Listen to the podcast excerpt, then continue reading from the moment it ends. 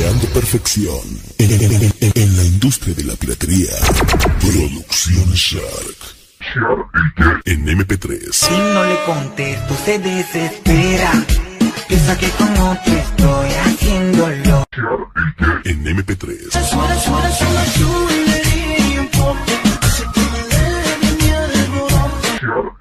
En MP3.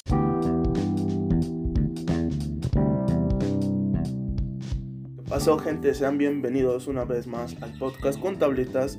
Mi nombre es Juan Antonio Tablas Delgado, estudio en la Universidad, en la Universidad Pedagógica Nacional, sede Galeana, voy en tercero de Pedagogía y pues el día de hoy les hablaré sobre la educación mexicana y pues esta eh, inicia a partir de José Vasconcelos, entonces enlazaremos eso, qué era lo que buscaba, qué era lo que se idealizó en en un principio José Vasconcelos a la implementación de la SEP. Bueno, ¿y qué era lo que buscaba para el país y para todo, no? Entonces, bueno, uno de los grandes ideólogos y educadores mexicanos que más se preocupó por los cambios educativos en el país azteca fue el maestro José Vasconcelos, quien vivió de 1882 a 1959.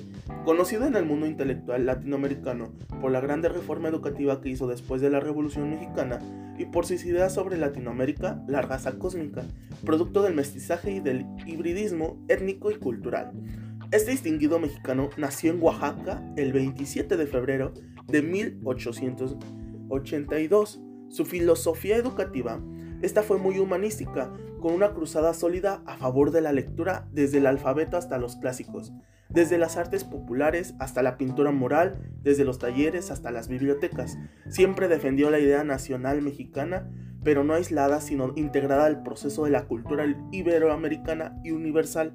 En su obra Indología, señala que sus bases teóricas para la formación de los valores en los educandos mexicanos, así expresó, yo me puse yo me propuse ampliar el concepto patriótico dándole desde la cultura orientaciones continentales.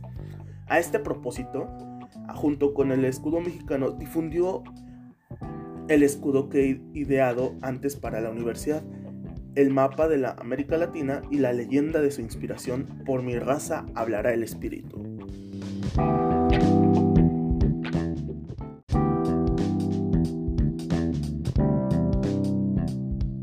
Y bueno, gente, la educación nueva y la escuela activa.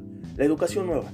Según sus ideas educativas, el principal objetivo de la educación consiste en formar actitudes y hábitos en los estudiantes que más favorezcan el desarrollo de sus capacidades para resolver problemas, según sus ideas pragmáticas y experimentalistas ampliadas a la educación. Se debe seguir un tipo de educación ligada a la experiencia, siguiendo la filosofía de aprender haciendo. Y la escuela activa, en esta la cual se aprende trabajando, observando y experimentando por sí mismo mediante un esfuerzo que el maestro de, que sea la más espontánea posible, la obra lo más espontánea posible, ¿no? Entonces, pues bueno, aquí nos da a entender que la escuela nueva, pues esta buscaba más de ser más didáctica, ser más como trabajar como por competencias y pues sea gracias a los nuevos estudios, al, al- a la teoría de Piaget, a varios este, teóricos, se puede interpretar que es verdad. O sea, la, la mayor, este, la mayor forma de absorber conocimiento en la etapa del niño es mediante competencias, mediante aprender jugando, mediante aprender haciendo. Y pues bueno, la escuela activa esta era más como que pues didáctica, ¿no? Entonces era como que tiene que estar presente un, un profesor, un maestro para este desarrollar un facilitador. Así le llamamos nosotros, un facilitador que brinde las herramientas para poder desarrollar bien cualquier trabajo, cualquier este, conocimiento, desarrollarlo. Y bueno, la obra educativa de José Vasconcelos. Vasconcelos es nombrado rector de la UNAM por el presidente Huerta y desde ahí propuso la creación de la Secretaría de Instrucción Pública de México. El presidente Álvaro Obregón lo nombra secretario de Instru- Instrucción Pública y dividió el trabajo en tres departamentos fundamentales, el departamento escolar, el de bibliotecas y el de bellas artes. Su mayor interés fue el fue la campaña contra el alfabetismo. Disculpen, su mayor interés fue la campaña contra el alfabetismo, que dio apertura a 5.000 escuelas, incorporó 9.000 maestros al sistema de enseñanza, se matriculó más de un millón de alumnos en el sistema que antes no recibía ni 500.000. Vasconcelos consideró la creación de las escuelas en todos los rincones de México, tanto en las ciudades, pueblos y aldeas, como en los campos.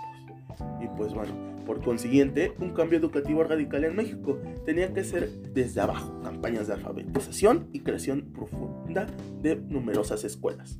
Con esta obra educativa, Vasconcelos fundó escuelas industriales, técnicas y agrícolas para la formación práctica de, los mexicanos con grandes probabilidades para su empleo. Muchas gracias, espero que se la hayan pasado bien, que hayan entendido algo sobre Vasconcelos y la educación mexicana y pues bueno, seguimos, síguenos en nuestras redes sociales y nos vemos hasta la próxima.